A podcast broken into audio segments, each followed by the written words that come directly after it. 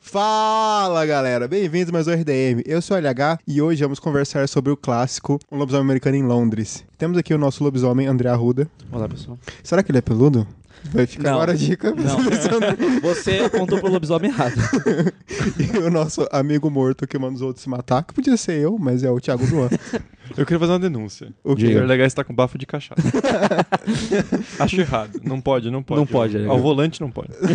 Ao volante não pode. Por isso que eu tô dirigindo hoje. Pode, Pode- chorar as pitangas no caminho pode- de volta, porque eu tô com o CD do Oasis no carro, tá? Porra, eu tenho carona pra chorar ainda. Quanto que vai custar o Uber aí?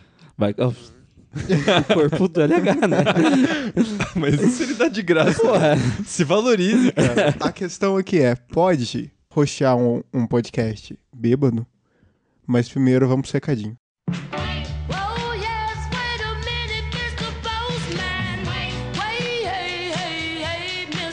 Recadinhos, e vocês já sabem, se sou eu que tô falando com vocês é porque o LH tá doentinho. Mas eu vou tentar ser o mais rápido e eficiente possível, eu prometo. A primeira coisa que eu quero falar com vocês é lembrar que o nosso segundo encontro do RDM está chegando. Dia 15 de dezembro tá quase aí, se você é de Curitiba, não perde de dar rolê com a gente num sábado maravilhoso. Tem muita gente também vindo de fora, já tá com passagem comprada, hotel, tudo confirmado. Aliás, um beijo para essas pessoas. E pô, o evento do ano passado já foi sensacional, mas esse vai ser ainda mais top. Dia 15 de dezembro, só vem. A gente tá muito animado. Todas as informações do evento, data, hora, local, estão tudo no post. Confere aí. Outro link que você encontra na descrição do programa é o do nosso grupo aberto do Telegram. Tem uma galera sensacional lá, conversando, debatendo sobre absolutamente tudo. E, pô, é um pessoal muito acolhedor pra galera nova que entra. Inclusive, o pessoal do grupo aberto do RDM tá querendo se reunir pra jogar um RPG de mesa online. Então, mano, entra no grupo, vem ser feliz com a gente. Você só não vai ser mais feliz do que os nossos queridos apoiadores que tem um grupo fechado no Telegram. Inclusive, o LH teve um surto no domingo e fez um pocket ao vivaço do nada. Então, seja um apoiador RDM, nos ajude a bater nossas metas e tenha acesso às nossas recompensas exclusivas, como os pockets e ter o seu nome na sala de apoiadores do site. Por último, e eu prometo que é por último, nós queríamos fazer um adendo ao programa da semana, porque foi, tipo, tanta coisa pra falar que acabou que a gente esqueceu de comentar, inclusive, que o diretor de um lobisomem americano em Londres, o John Landis, ele foi chamado pra fazer o clipe de thriller do Michael Jackson, de tão foda que ficou a maquiagem do filme, a direção, tom comédia e terror, assim. Então, é, é um filme super importante, a gente ficou super animado de gravar sobre. Mas eu não quero dar mais spoilers, eu já me delonguei demais, acho que o LH vai me matar. Mas é isso, um beijo pessoal e aproveitem o programa.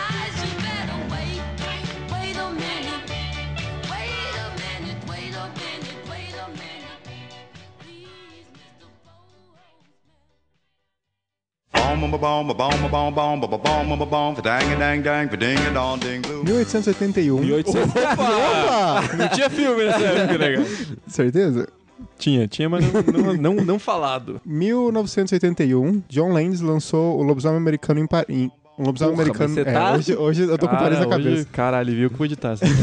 tá que pariu. o lobisomem americano em Londres. Só que dois anos antes, ele pensou na história do filme, que foi de uma coisa engraçada. Ele tava na produção, se eu não me engano, como produtor executivo de um outro filme, que eles estavam em algum outro país. E eles estavam passando de carro num lugar meio, meio deserto. E eles viram alguns ciganos fazendo tipo um ritual de encerramento. Que uma pessoa, uma pessoa tinha morrido e eles botavam fogo pra falar pra pessoa não voltar. O cara era tão chato. Pessoal, vamos garantir. E daí ele ficou com isso na cabeça. Tanto é que o começo, se a gente for pegar o lobisomem americano em Londres, o começo dele, ele é realmente os amigos saindo de um lugar Sim. e deles são atacados pelo lobisomem e tal. E daí, então, a partir dessa, dessa premissa básica de, de ver um cara chato sendo queimado, ele teve a ideia de fazer esse filme de lobisomem, que, graças a todos os efeitos especiais do filme, é um dos mais renomados filmes do, do gênero. É um Sessão da Tarde com filme de terror. É muito aquele tom que você assiste filmes até do John Hughes mesmo, assim. Aquele negócio meio adolescente divertido, tem a parte sexual, tem... é, tem um centro humano ali, não é personagem simplesmente chato. Ele consegue ser divertido. E vem essa parte sobrenatural do lobisomem, que assim, é feito meio a moda caralho, às vezes, é meio que feito assim.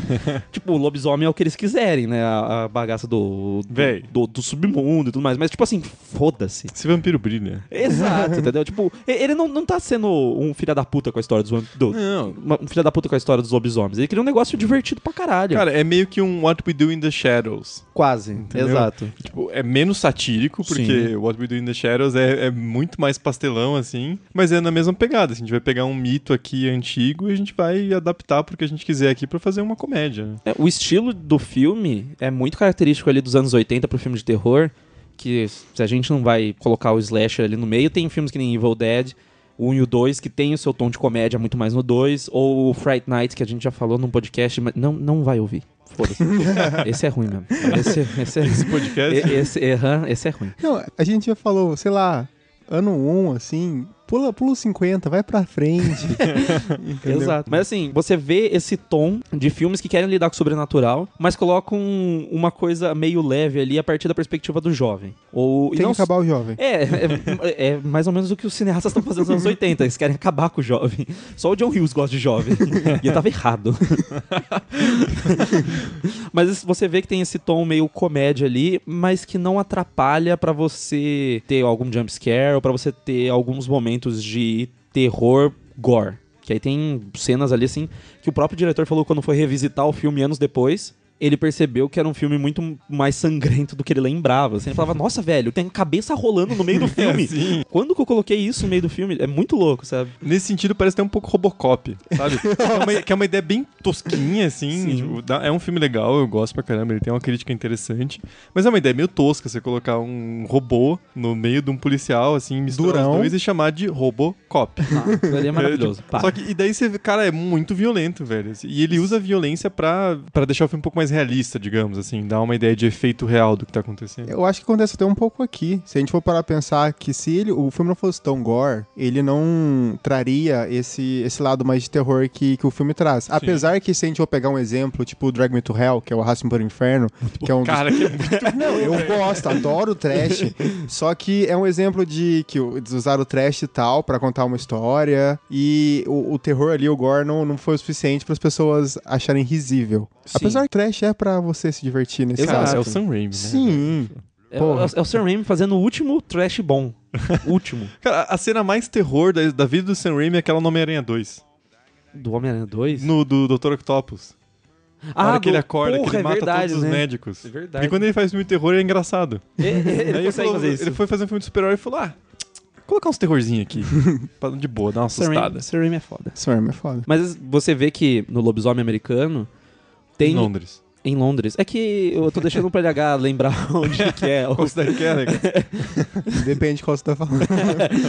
Mas quando você tá assistindo o filme, você consegue se divertir com as mortes. É, tem, tem- tem sequências muito divertidas ali, tipo o casal rico morrendo. O- o- os, os sem teto morrendo eu acho sacanagem. assim, eu, fico, eu fico meio triste. Mas gente rica morrendo é top, o empresário morrendo é top. Você tem uma- umas uns momentos ali que é super divertido e que ele consegue trazer esse peso do gore pra poder equilibrar quando ele vai fazer a maquiagem de efeito prático, que é maravilhosa, né? Tipo, é revolucionária. E naquele período já tem já um pouco de efeito digital.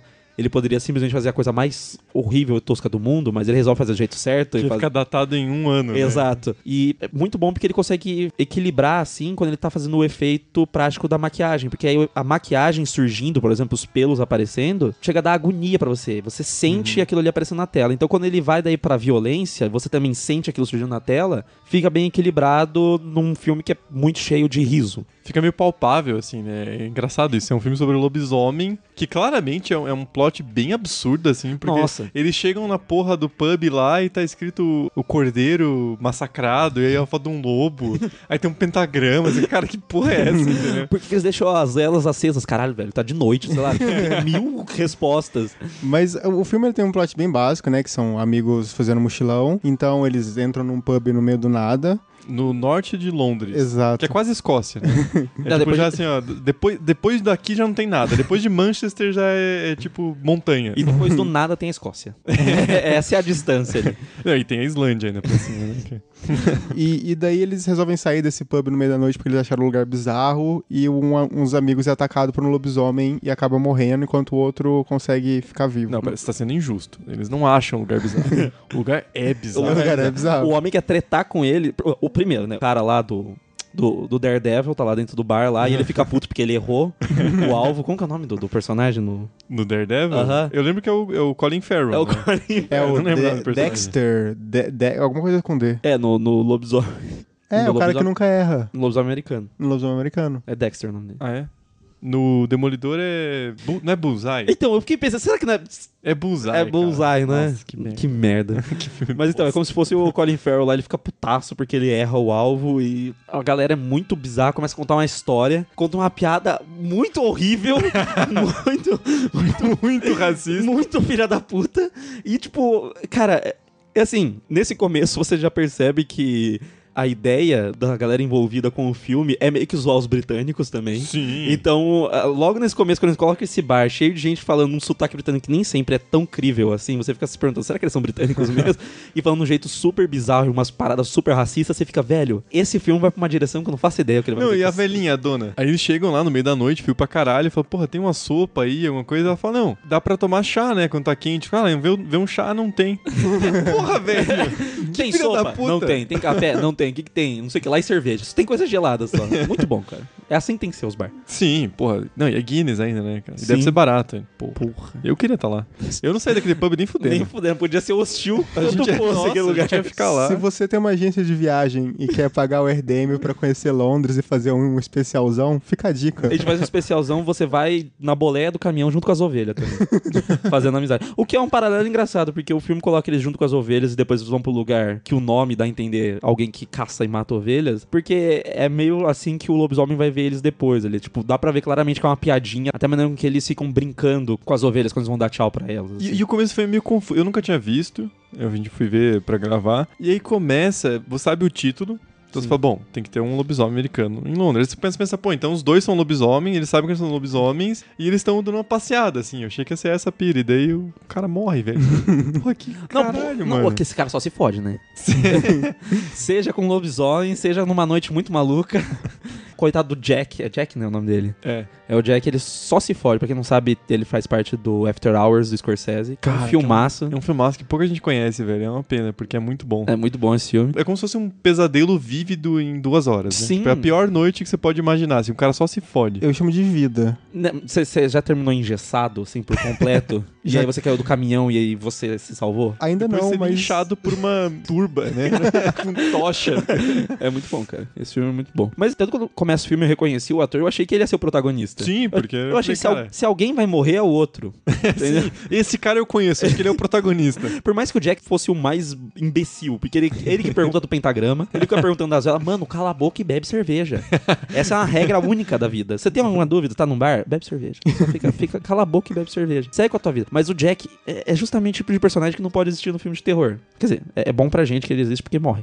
Mas assim, que o, o cara, se ele existe, ele vai se fuder. E aí, quando eles são atacados, primeiro que eu acho muito bom que a, a iluminação da cena é muito como se a lua estivesse iluminando ali pra eles. E você ainda fica com aquele senso de que tá realmente escuro. Muito bem dirigida a fotografia do filme. Eles não usam noite americana e tal, e Sim. é muito bem feito. E é muito legal como você vê, com os movimentos de câmera, você sente que eles estão perdidos de verdade. Porque parece que eles estão andando, eles não saem do mesmo lugar. Uhum. Porque parece que é sempre o mesmo cenário quando eles estão ali andando. E nunca mostra o que eles estão vendo. É, Isso exato. É muito foda também, porque ele vai girando a câmera, mas você nunca pega a perspectiva deles. Então você Corta fica, será que eles viram alguma coisa Sim, ou não? sim. Que é inteligente também pra economizar budget, né? Porque você não precisa mostrar o lobisomem toda hora. Até porque era caro fazer, na época, a maquiagem. Sim, E né? também porque vai criando suspense, né? Sim. Porque você, você fala, porra, é possível, velho. Esses caras não estão vendo nada, eles estão loucos. É muito bom, cara. Esse, esse comecinho, assim, ele é confuso. Eu também achei que, sei lá, um deles já era lobisomem, ia ter alguma parada assim. Mas aí o, filme vai indo pra essa direção do ataque do lobisomem que surge do nada na tela. Ele simplesmente surge, mata um.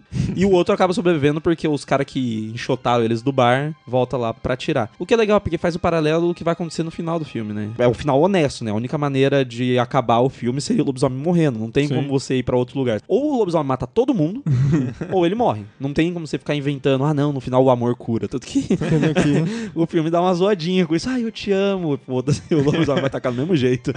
E é engraçado porque usa as regras, sem se falou, do jeito que ele quer. Tanto que tem a coisa do lobisomem, ele, ele vira durante a, a lua cheia e tal. Só que tem uma parada nada a ver de que o cara que é morto pelo lobisomem continua. Entre É. aspas, vivo, ele vira um morto-vivo. E daí o cara fala: Ah, mas você precisa do quê pra me matar? Uma bala de prata? Aí o outro, o Jack fala pra ele: Não, cara, você tá louco? Não tem nada disso. é, mas porra, você- como assim não tem bala de prata? Que merda é essa? É, eles, eles inventam as regras que eles querem. Eles só querem, eles só querem nos divertir. É só isso que o filme quer fazer. Mas isso é legal, a partir do momento que ele cria as próprias regras e não quebra elas e usa elas pra tornar o, o filme com um tom engraçado, funciona muito bem. Sim. Sim. E como a Ruda falou, o filme ele tem muitas nuances assim do, do detalhe da ovelha, por exemplo. Até ele mostra uma Londres mais heterogênea, onde a gente não tem só pessoas brancas, porque a Europa não é branca. A gente tem muitas pessoas negras que a gente vê na rua quando ele tá andando e tal. Cara, nenhum lugar é branco. Exato, e é muito legal É, eles é que- mostrarem isso. Exato, porque a noção do cinema é. Mas nada a ver isso. Lá, lá na Europa só tem branco, é por isso que é desse É, jeito. como se fosse aquele pub no norte da Inglaterra, que só É. tem os tiozinho velho e branco. Cara, que ali até faz sentido. assim. Exato. Quem, quem vai migrar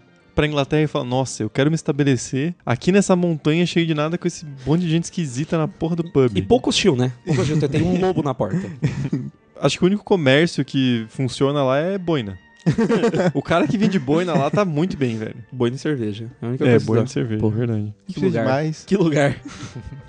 Mas é interessante isso, porque Londres é uma cidade enorme, é uma cidade que tem bastante migração, então tem pessoas negras, tem o, o molequinho lá, super bonitinho, que sempre fala não. Cara, que fofo, velho. Não. É muito aleatório essa cena, mas é muito bonitinho. É só pra mostrar que é uma enfermeira de bom coração. Ah, sim. Sim. Ah, fala- não, mas aí, aí falar da enfermeira é tipo, mano, personagem feminina de filme de terror dos anos 80 é uma merda mesmo, né, cara? Os caras os cara não sabem fazer um negócio sem ser. Ela tem que ser o fetiche do personagem masculino. Tipo, porque ela é basicamente a enfermeira que quer transar com o, Com o paciente. com o paciente, entendeu? Então você fica. É umas paradas que. É, é por isso que é um filme muito anos 80. Ele tem to- todos os problemas de sexismo, todas as paradas assim, é igualzinho dos anos 80. Não, porque você imagina assim, cara. É um cara que tá. Ele tá fragilizado porque ele foi atacado, ele tá numa uma cama de hospital. Literalmente fragilizado, não Sim, é só ele- psicologicamente, ele tá fisicamente fragilizado. Ele tá todo coitadinho, ele todo fudido, frágil. Mano, imagina quantos caras desses por mês se apaixonam pela enfermeira. Sim, exato. E, Mas mano, quando isso- são atacados por lobisomens? Mas ela não sabia que era atacada por lobo. Mas ele sabia. Ela não tinha noção. tinha tinha um- uma coisa no ar. Só, só deve ser o, sei lá, o quinquagésimo maluco que se apaixona pela enfermeira na, na vida dela. Assim. Não, e aí ela chama. Pô, maluca, né? Ela chama o cara. Não, vem pra minha casa. Não te conheço. Não sei se você vai me esquartejar ou não. Mas vem pra minha casa. E, e antes de transar com ela, ela faz questão de falar que ela teve só seis amantes. Não, sete. Porque. Sete? Sete. Ah, então ela é promíscua. que é o filme te dizendo assim, ó, ela não é uma, uma mulher da, da vida. Ela transou só com sete caras. Ele é uma exceção, porque ela está Sete- apaixonada. Sete, três sendo One Night Stands. Só três do Ah, sete. não, já tá errado. A explicação Vai pro é. inferno. Mas é muito louco, dá pra você ver o filme. Não tem como fugir muito dessa crítica, porque vários filmes dos anos 80, quando vai colocar o protagonista masculino, é sempre. Ele fala um monte de merda, a personagem feminina é meio avoadinha, às vezes até burra, e ela acaba se apaixonando por ele e eles sempre soltam um Eu Te Amo se conhecendo faz dois dias, assim. Acho isso. Acho isso Estão morando junto já, né, velho? É verdade. É o mínimo. É o mínimo. Já que ele não vai pagar a conta. Não vai rachar aluguel. É.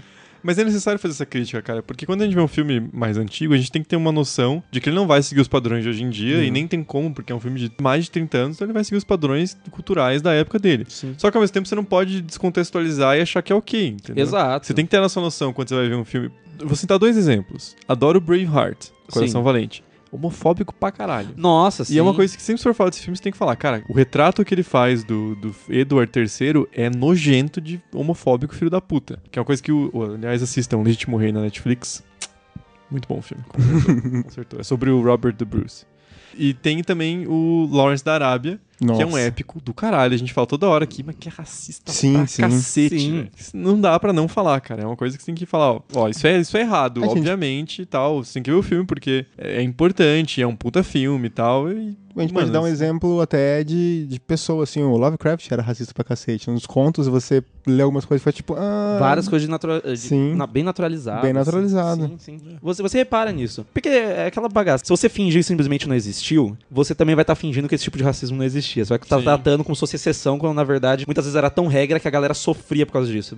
Era morta por causa disso. Então, esse tipo de crítica tem que ser feito e você assistir pra fazer essa crítica, porque perpassa narrativamente pelo filme. Não é simplesmente, ah, nossa, o diretor aqui querendo fazer um- uma crítica à sociedade, ele colocou essa, essa personagem aqui falando, não, mulher, o lugar da mulher é fazer X ou Y. Não, é uma coisa que dentro da narrativa eles encaixaram na história a personagem se apaixonar daquele jeito e servir da maneira fetichizada com que as enfermeiras são colocadas geralmente em filme mesmo. E você não tá dizendo que o diretor Exato. é misógino, que ele é um cuzão, que ele é machista, porque, cara, é uma sociedade que tinha problemas É como a nossa cultural. tem. Então você tá dizendo assim, ó, é uma coisa que acontecia nos anos 80, que felizmente diminuiu, que ainda acontece. Então você tem que contextualizar esses problemas, mas não deixar de apontar, né? Sim. E outra coisa também, se você for deixar de ver esse tipo de filme por causa de cada problema que tem, assim, questão mais social, você não vê nada, né? Não. Não, Muito ainda mais foi antigo. produzido por homem, né? Sim. Exato. Você não vai o ver que bosta nenhuma. Antigamente, morreu, né? O que antigamente era quase tudo, né? Quantos Exato. filmes eram produzidos por mulheres?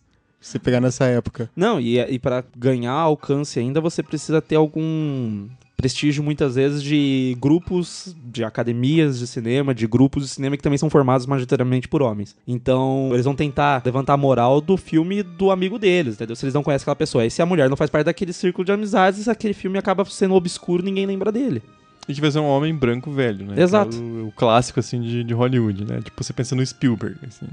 Sim, Fala mas é, Scorsese. Mas é que, é que é engraçado que ainda o, o Spielberg e o Scorsese, eles são aqueles caras que você faz muito mais problemáticas pontuais bem menores do que esse tipo de coisa no- nos filmes deles. Ah, sim, E- sim. Isso, isso é muito, isso é muito bizarro. O, geralmente, esses caras aí que se consagraram, o Spielberg, o Scorsese, e até o George Lucas, no sentido de ele produziu muitos filmes grandes, ganhou muita grana, o Coppola e tudo mais, essa galera da nova Hollywood, você pode problematizar, por exemplo, várias coisas machistas nos filmes do, do Coppola, mas que muitas vezes você acaba trazendo até pro, pra aquele universo do filme que ele tá fazendo. O exemplo fácil é no Poderoso Chefão, que as personagens femininas, elas não fazem parte ativa da, daquele universo, elas reagem muito. Só que dentro da Cosa Nostra, né, da, da família, da máfia... Não, não, não é assim. É Cosa Nostra. Cosa Nostra. Fazer a mãozinha. Ah, é? A última vez que eu fiz isso, você falou que isso não podia, estava errado. Como assim, cara? Você, você me criticou ao vivo. Então eu tava errado. faço, faço, aqui, a- faço aqui a retificação. Mas quando você vê o filme, você percebe que elas só reagem, mas dentro do universo da máfia é assim mesmo. Muitas vezes a gente acaba. Ah, pô, nem sempre é assim. Sim, nem sempre é assim, mas essa história tradicional da família italiana que é nuclear e formada principalmente pelo patriarca ali, que ele é o chefe da família, acontece essas relações, inclusive para no livro do Poderoso Chefão, quando a Connie apanha do Carlo, só o Sony fica bravo, todo mundo da família fala: "Não, não, não se envolve. O marido tem direito a fazer o que quiser com a esposa. E aí no filme ele tira isso, embora dentro das famílias italianas, dentro da máfia, acontecia direto. Então esse tipo de crítica, da gente ficar voltando e ficar vendo como é mais pontual em alguns diretores, é importante. O que é diferente de alguns casos que é tipo o filme inteiro é racista, ou é simplesmente baseado em coisas só problemáticas. Porque aí, puta, aí, cara, não vamos entrar muito nessa discussão, senão a gente vai terminar nunca. Não, não, sim. Mas, por exemplo, assim, filme do Tarantino. Eita. Cara- Nossa, mas agora você recebeu um hate meio gostoso. calma, calma, calma. Não tô criticando Tarantino. É porque é uma coisa delicada, assim. Por exemplo, vamos pegar o Death Proof. Oito Odiados. Não, calma. Não, não, não, não, Eu não vou descer aí, não. Caralho, você acha que ele ia cair nesse bait, amigo? Droga! Não, não, não, não. Eu não, eu não vou, não vou cair nessa, não. Ele viu o anzolzinho e ele falou: "Ah, Not today. Vamos no filme mais mainstream, né? Vamos no Oito Odiados. Que é um filme que, cara, porra, é no século XIX. Se usava muito a N-word. Que Sim. é uma palavra que não se usa no inglês nunca, assim, jamais, nem fudendo. E daí o cara tá apresentando um filme nos anos 2010. E aí aquela coisa. Colocar a palavra é um problema, mas não colocar também seria infiel porque você tá escondendo o problema. E você acaba naturalizando um personagem que era às vezes muito racista Exato. e uma situação que é racista por usar essa palavra. Então é, é muito delicado, tem inúmeras discussões, Sim. assim, o que você tem que mostrar e não mostrar, é uma parada foda. O Spike Lee treta bastante com o Tarantino. Nossa, o Spike. Lee quer Desde- matar o desde- Tarantino, velho. Mas é engraçado, porque se você assiste os filmes do, do Spike Lee, você entende a perspectiva dele. O Spike Lee fala assim, Tarantino, você só não tem propriedade para falar disso. É- Essa é a, a ideia que ele tem da situação. Mas é que, realmente a, a discussão é muito mais funda e a gente tá falando disso pra que vocês entendam que a gente não tá tentando simplesmente falar, ah, não tem problema no lobisomem americano. Mas Tem problema. Tem problema, mas também é uma parte de uma coisa que é extremamente comum nesses filmes anos 80. No slasher, pior ainda, porque aí é pra punir a mulher mesmo. A gente já falou até no próprio Jason de como que ele era usado pra punir as pessoas da época, os adolescentes e tal. E até no Halloween a gente usou isso pra falar das babás, por exemplo. Sim. Então, já existem os RDMs que a gente pode citar. Aí sim pode ouvir. Esses pode. Não, e aí, pelo menos, a enfermeira a Alex, ela não morre no final do filme. Exato. Ela não é punida pela transgressão delas. Porque realmente, se ela tivesse morrido, se ela fosse punida ali, ia ficar um negócio, tipo, muito nada a ver. Nesse sentido, ela serve ao fetiche, mas aí o filme também não está julgando ela. Sim. Pelo menos isso, sabe? Se eles estão colocando ali, eles não estão querendo julgar. Quem acaba sendo mais julgado é o próprio personagem principal, que ele é super escrotinho um pouco às vezes, mas no sentido de, sei lá, quando ele tem aquele pesadelo lá. Não é bem um pesadelo, quando aparece, o Jack aparece pra ele, mas ele fala que é um pesadelo, e a enfermeira aparece, ele vai tasca um beijo nela. por motivos de foda-se. Só que o ator, ele, ele consegue ser carismático sem ficar tentando suavizar o personagem o tempo inteiro. Então você consegue se divertir com a dor dele. Você consegue achar engraçado E aquilo. aí funciona, porque se fosse o cara que faz o Jack, ele tem cara de cuzão. Exato. Aquele ator, ele é muito bom ator, eu gosto dele, mas ele tem cara de cuzão. Aí ia ficar meio tipo, pô, esse cara é um filho da puta, velho. Ele tá-. Esse outro ator que faz o David, ele tem mais cara de bonzinho. Aí Sim. funciona.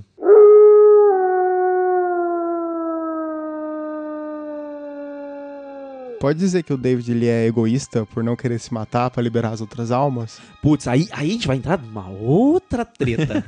Não, eu Aí- acho que não. Porque aí, assim, na questão de ser egoísta ou não, eu acho foda porque ele não teve culpa de virar o lobisomem. Uma coisa que poderia ser conversada seria se ele mesmo tivesse criado, nessas versões que tem de lobisomem, o cara cria um soro, vai lá e acaba se transformando, e aí ele percebe que ele, Pra salvar as pessoas, ele poderia se matar. Tipo Jack on Hyde, assim, É. médico monstro. Exato. Hum, coisa assim. Mas como não é a situação, como ele não tem culpa nenhuma disso, velho, o, o cara, ele, tanto que ele fala, eu vou me entregar pra polícia, porque eu quero ficar preso pra eu não matar mais ninguém. Ou se mostrasse ele gostando, tipo Sim. um motoqueiro fantasma, assim, sabe? Ele mijando fogo, tá ligado? Não, Achando do mijando caralho, assim.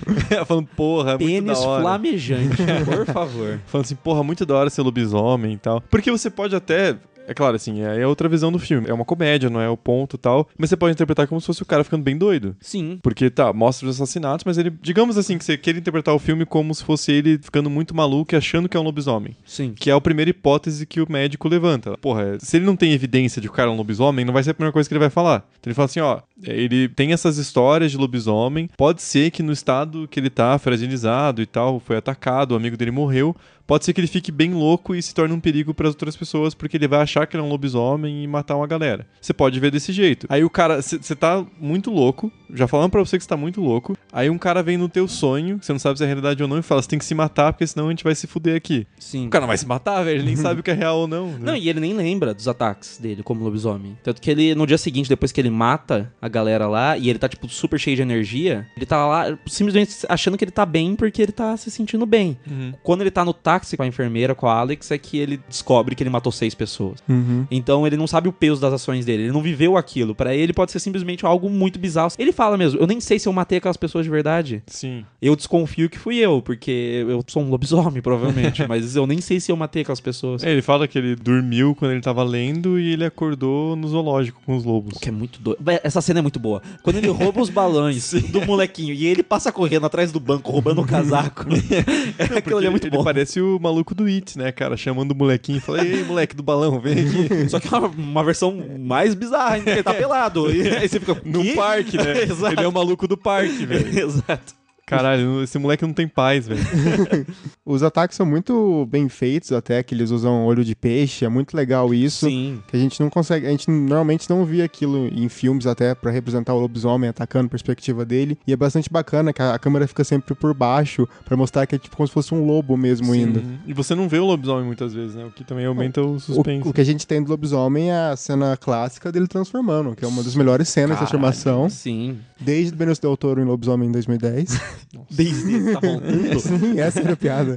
Não estraga ela. Aquele filme é muito ruim, velho. Puta que pariu.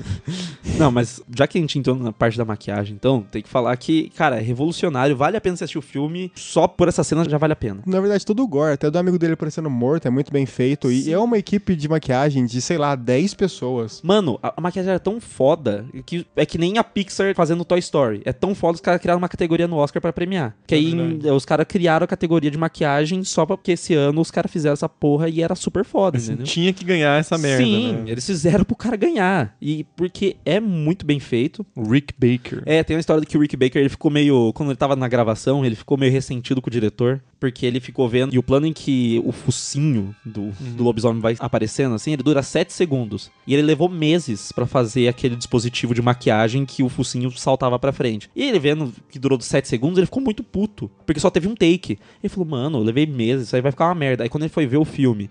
E nessa cena uma galera aplaudiu no cinema. Aí que ele foi ter uma noção de que ele tava fazendo era muito mais pensado em cinema, não só pra você ficar mostrando a maquiagem que ela podia fazer. Ela é muito bem feita por causa que você não tem um plano geral dele transformando. Você tem close-ups em, em certas partes do corpo. Aí você tem, às vezes, um plano geral dele no chão. Aí volta pra, tipo, a mão dele crescendo. Tem, daí tem close-up do focinho. Depois ele já é no lobo inteiro que você já tá na perspectiva dele. É uma coisa planejada com muito cuidado, Sim. né, cara? Você vê o cara ali desenhando, assim, bonitinho o que a gente vai fazer, aí aqui acontece tal coisa, tem que ser rápido e tal. Porque você percebe que tem uma hora que tá no meio da transformação e daí ele cai no chão e a hora que ele vira, ele tá com a cara do lobisomem já. Sim. Então você vê que aplicaram alguma coisa, ele tem corte e tal, mas é muito bem feito. Mas é, ali o princípio é do Kuleshov pra caralho, né? Você, pega vários planos ali, cada um vai tendo uma pequena mudança. Uhum. Uma primeira vez que tem esse plano aberto, que a LH falou, do corpo dele, nas costas tá um pouco peludo. Quando corta pra frente, já tá bem mais peludo. E aos poucos, quando ele vai mostrar, ah, agora o pelo tá crescendo nas mãos, ou tá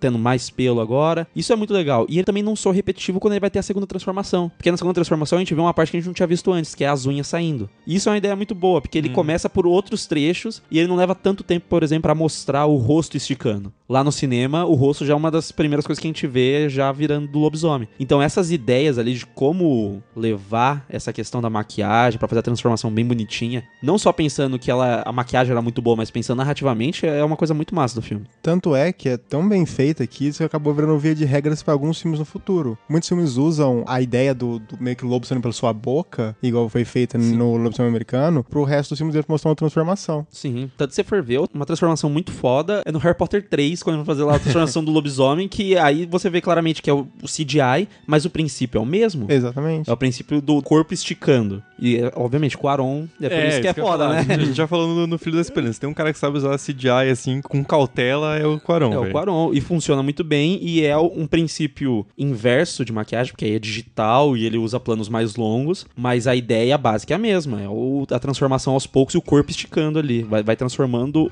o ator na sua frente. Não, e uma coisa foda do efeito prático é que ele envelhece muito melhor, né, cara? Sim. Só você pegar o Yoda bonecão mesmo, aquele... Yoda loucaço. Nossa, aquele Yoda que parece um Muppet no, no primeiro Star Wars e pegar o Yoda digital do episódio 3, assim.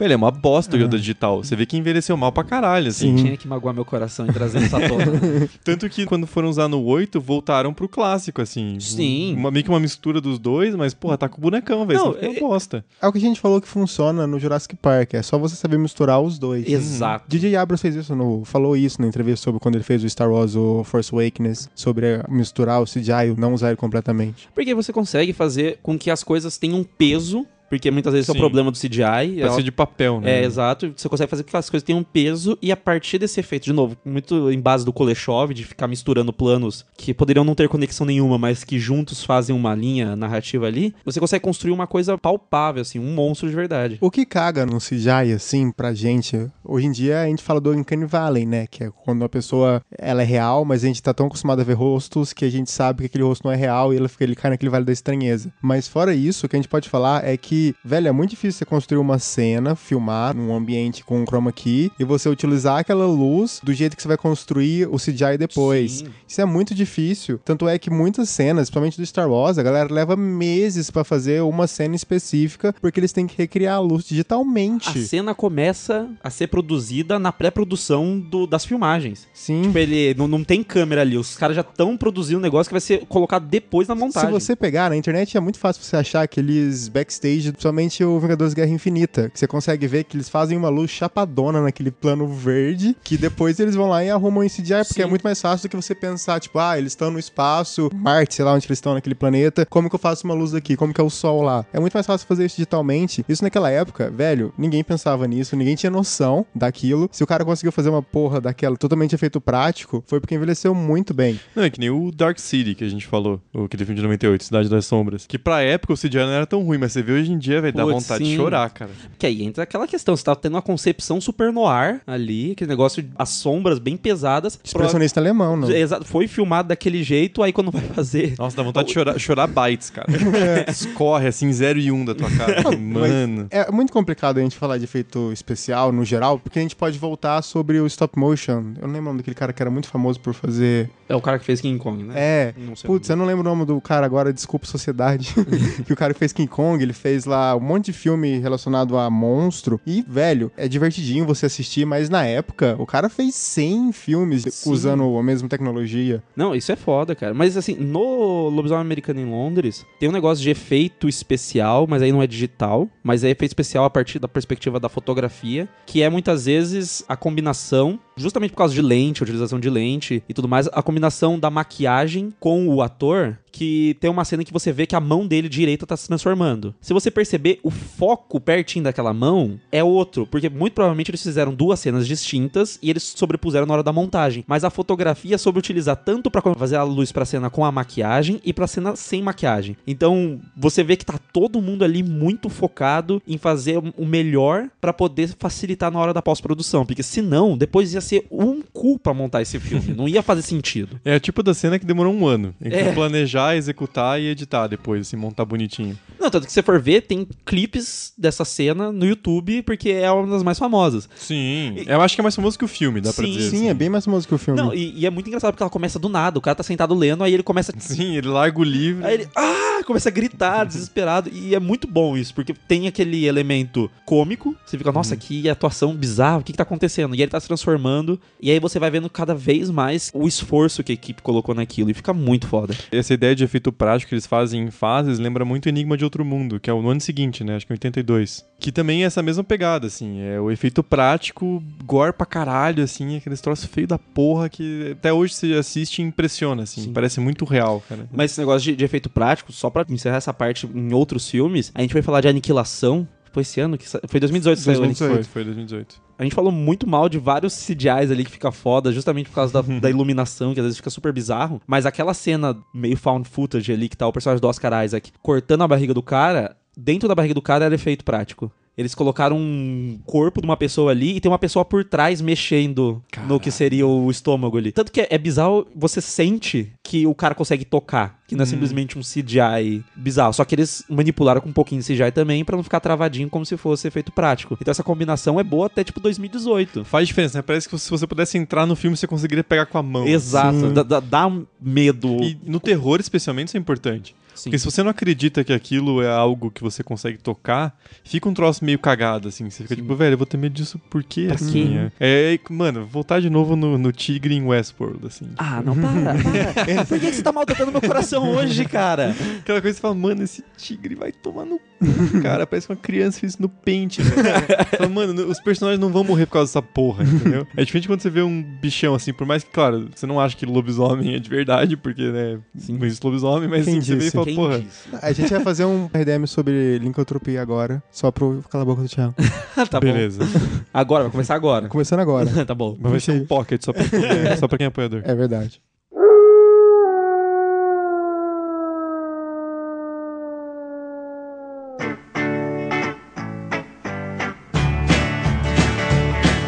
A gente comentou como a cena clássica do filme da transformação é muito bem feita, e tem uma parada, um detalhe muito importante nela, que a trilha do filme é basicamente composta de Blue Moon em várias versões. É, não, todas as músicas têm Moon Tem no nome. um- sim. E nessa em especial da transformação, tá tocando uma versão de Blue Moon meio acústicozinha, assim, que, que dá um, um contraste muito legal com o cara gritando. Tem três versões de Blue Moon e as três são maravilhosas. A última, pra mim, é a melhor, que é aquela que tocava no Beijo do Vampiro. Na novela O Beijo do Vampiro. Você só entregou a idade, você sabe disso, né? Foda-se. já passei dessa fase já. Entregou foda. Quem me vê já vai perceber, já meus cabelos brancos estão começando a surgir. Um tá ficando careca, Eu tô morto por dentro. o LH tá tendo a cara da morte e eu tô Nossa. ficando cabelo branco. Pior que eu assisti também o Beijo do Vampiro. Cara. Aí, ó, Você não tá é tão velho assim. Se ele assistiu, Mas eu não lembro, coitado. Ele era muito novinho. é a novela das sete, ele É, tava acordado. É, ele tava acordado ainda. que gratuito. Pô, mas a questão foi tão fácil. Ah, ele, não, a bola foi vindo, não tinha como. Foi mais fácil que você falando mal do tigre do Ed. Tem uma trilha sonora original, que ela só dura 7 minutos. Ela foi composta por algumas sequências do filme, que as pessoas estão andando, alguma coisa assim. Mas é muito mais legal essas músicas. Ele toca Bad Moon Rising. Isso é- Nossa, aquela cena é muito da hora, velho. Devia ter sido a transformação com Bad Moon Rising. Eu ia ter ficado mais feliz, cara. Porque não é um filme engraçado pra caralho, não é uma comédia, ele é mais uma sátira, assim. É, mas ele não é, é tão autoconsciente, assim, é, é, é, bizarro. É um filme que ele anda numa linha que eu não sei qual linha é. É o gênero filme esquisito. Exato. É ele pode dar muito certo ou muito errado. Ele deu muito Sim. certo. Sim, e a gente vê muito isso nas sequências de sonho do protagonista. Que tem uma sequência cara. de sonho. a dos nazistas é maravilhosa, cara. Aquilo ali, os nazistas zumbi atacando lá, é muito bom. Não, aquilo. e morre a família dele inteira. Você fica, velho, que porra é essa? Mas cara? aí, cara, eu fiquei pensando depois. E assim, pode ser que eu seja só um idiota, fazendo uma análise muito grande de uma coisa hum. que não hum. precisa tanta análise. Mas para mim o filme deixou claro isso que aquela interpretação de tipo, ah, os nazistas estão entrando aqui meio monstruosos e matando minha família toda e eles estão me matando, é a percepção dele de mal, junto com a percepção dele de transformação dele, que a família dele para ele morreu agora. E eu sinto isso porque quando os nazis estão atirando ali, e a família dele tá morrendo, você vê aquele tipo de candelabro que os judeus acendem no Hanukkah. Uhum. Então a família dele é judia, e a noção de mal que aquele personagem tem dentro da comunidade judaica vai ser os nazistas. Ele está se transformando e ele sabe que ele foi atacado por monstros. Então eu acho que a percepção do subconsciente dele, até porque a partir daí que o amigo dele volta para falar com ele, uhum. é de que ele tá se tornando esse mal. E que nem eu falei, eu posso estar tá fazendo uma leitura super grande? Posso. Mas o filme tá me dando vários elementos dentro dessa própria cena ali. Mas faz sentido por duas coisas. Primeiro, porque esses caras que matam a família dele, eles estão com máscaras de animais. Sim. E é um, meio que um lobisomem distorcido, assim, Sim. a cara deles. Então faz sentido, é como se ele tivesse matando a família dele sem ele ter matado a família dele. Só pelo que ele tá fazendo ia partir o coração da mãe e do pai dele. Até porque assim. ele é obrigado a assistir a família dele inteira morrer e aí matam ele. Sim. Então é como se ele fosse o culpado para aquela matança ali. E a gente não vê a família dele fora dessa cena. É. Então, por exemplo, quando ele tá falando com a irmã no telefone, o mais normal seria fazer um plano trocando entre ele falando no telefone e aparece a irmã dele e tal. E não, a gente só vê ele conversando. Então a gente não vê a família dele fora do Pesadelo. A gente não conhece a família real dele. Só aquela versão maluca dele Sim. que ele vendo todo mundo morrendo. E você percebe que muito provavelmente não é só uma coisa de graça que o filme tá colocando ali, que eles quiseram fazer algo subjetivo, mas utilizar o sonho para mostrar essa parte que é extremamente metafórica quando você tá sonhando, você acaba ressignificando palavras simplesmente porque vem um sentimento para você nessas palavras. Tanto que tem sequência dele correndo na mata pelado e ele deitado na cama de hospital no meio da floresta. Então, vários desses elementos parecem ser o filme colocando assim como que o personagem está interpretando aquela transformação dele, que vem antes no subconsciente, porque ele não sabe que ele está virando lobisomem, e depois vai se tornando uma coisa mais física. E a coisa está dentro dele ali que vai aflorando. E, e acaba não se tornando tão ridículo, por exemplo, o sonho dentro de um sonho. Sim. Porque uhum. ele, já, ele tem tantos sonhos ali no meio, ele tá divagando tanto sobre as coisas, que quando acontece um sonho dentro do sonho, você fica, mano, foda-se, pode acontecer mesmo, não ligo. Não, e, e, cara, indo muito fundo, muito mais do que o filme propõe, digamos, é louco, porque quando você faz essas discussões assim, o médico monstro, é uma questão de inconsciente. Então é, é uma história que lida com o mal que fica espreitando na parte da nossa mente que a gente não controla. Tem teoria disso do Zizek, de que essas histórias de médico monstro, o Hulk e o Dr. Banner, é uma contraposição entre a parte que você controla o consciente e o inconsciente. E muitas vezes o sonho é entendido como uma manifestação do inconsciente. E o lobisomem é aquilo que está dentro dele sem ele perceber que ele não vai controlar. Então você faz essa contraposição entre o que ele tem medo e que está mesmo dentro dele, que aparece no pesadelo. E já que o Thiago citou o Zizek, Uhum. eu vou fazer uma recomendação e eu tenho certeza que o Thiago vai fazer a outra. Esse é um follow-up, já é um double feature. Eu sei, eu sei. Assista o guia pervertido do cinema que o Zizek faz. e também o da ideologia. Assista isso e você vai começar a ver vários filmes que você conhece ou que você quer assistir de uma maneira muito diferente do que você sabia. Cara, é, é muito louco. É véio. muito louco. É, é, como se fosse aquele documentário maluco do Iluminado, quarto Sim. 237, só com um maluco maluco só. Não, um maluco e ele te convence das maluquices dele. É muito boa. A argumentação dele é muito boa, cara. A do Iluminado, cara. não vou nem dizer qual é, você vai ter que assistir. Mas é porque, igual a Ruda falou, ele fica alternando as loucuras. Tem uma boa, uma ruim, uma boa, uma ruim. Não, é, no, no, do, do Iluminado é, é assim é mesmo. O... Mas o do Ziz é que, mano, ele fala uns troços no filme e você fica assim, velho meu mundo caiu. Acabou. tudo, tudo mudou para mim. Minha percepção de mundo mudou agora. Inclusive, tem que rolar podcast Day Live. Pô, Day Live, é melhor filme. É verdade. É. Quando a gente tiver com preguiça de fazer uma pauta grande, a gente faz daily. é um filme só, tá? é, o Arruda sempre fala assim, ó, oh, pessoal, tive uma ideia pra um RDMcast, a gente já fica meio puta. O que, que, será que vem dele? Ele fala, não, é um filme só. Você fala, ufa. Opa, bora. Essa semana vai ser de boa.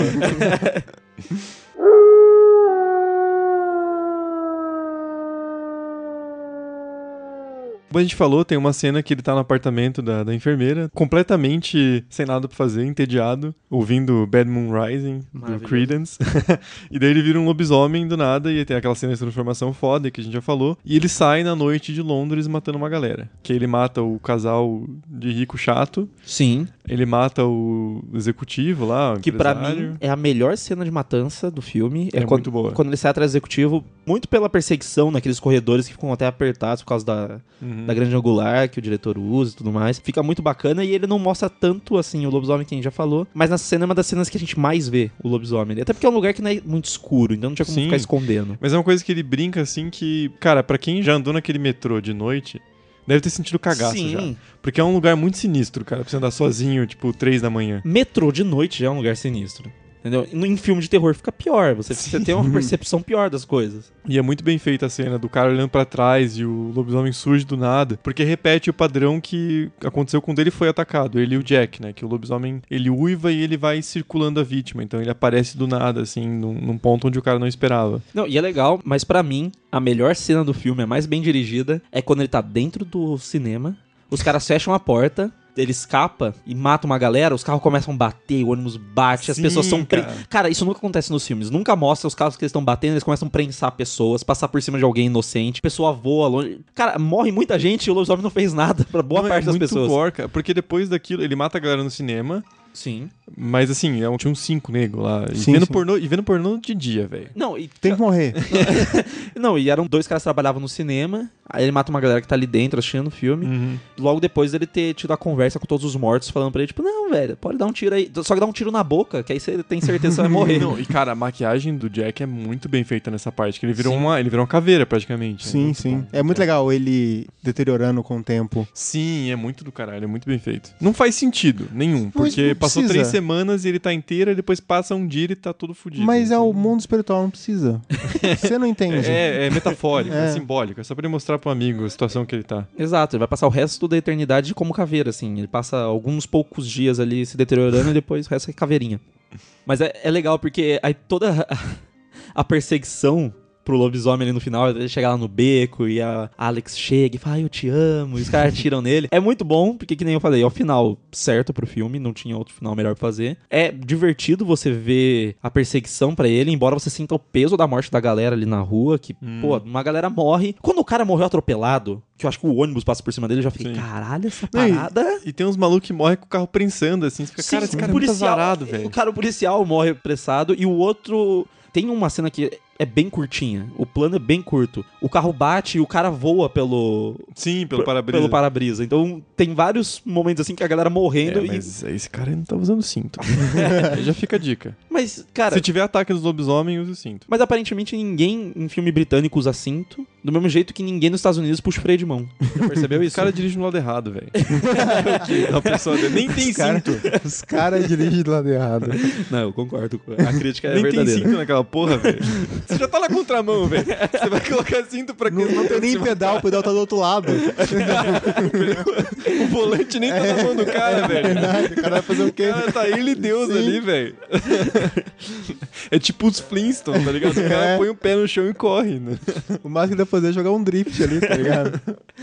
Pô, mas eu, eu gosto da morte do personagem principal, principalmente porque o filme acaba com um corte seco cantando Blue Moon. É maravilhoso. E eu fiquei, acabou? Que coisa linda. E é legal pra caralho ter, tipo, aquele exército de policial, assim, em volta, sei lá, SWAT. Não é uma SWAT, obviamente, mas é uma, uma polícia especial deles em volta e eles atiram neles e simplesmente acaba o filme. É muito bom, isso é maravilhoso.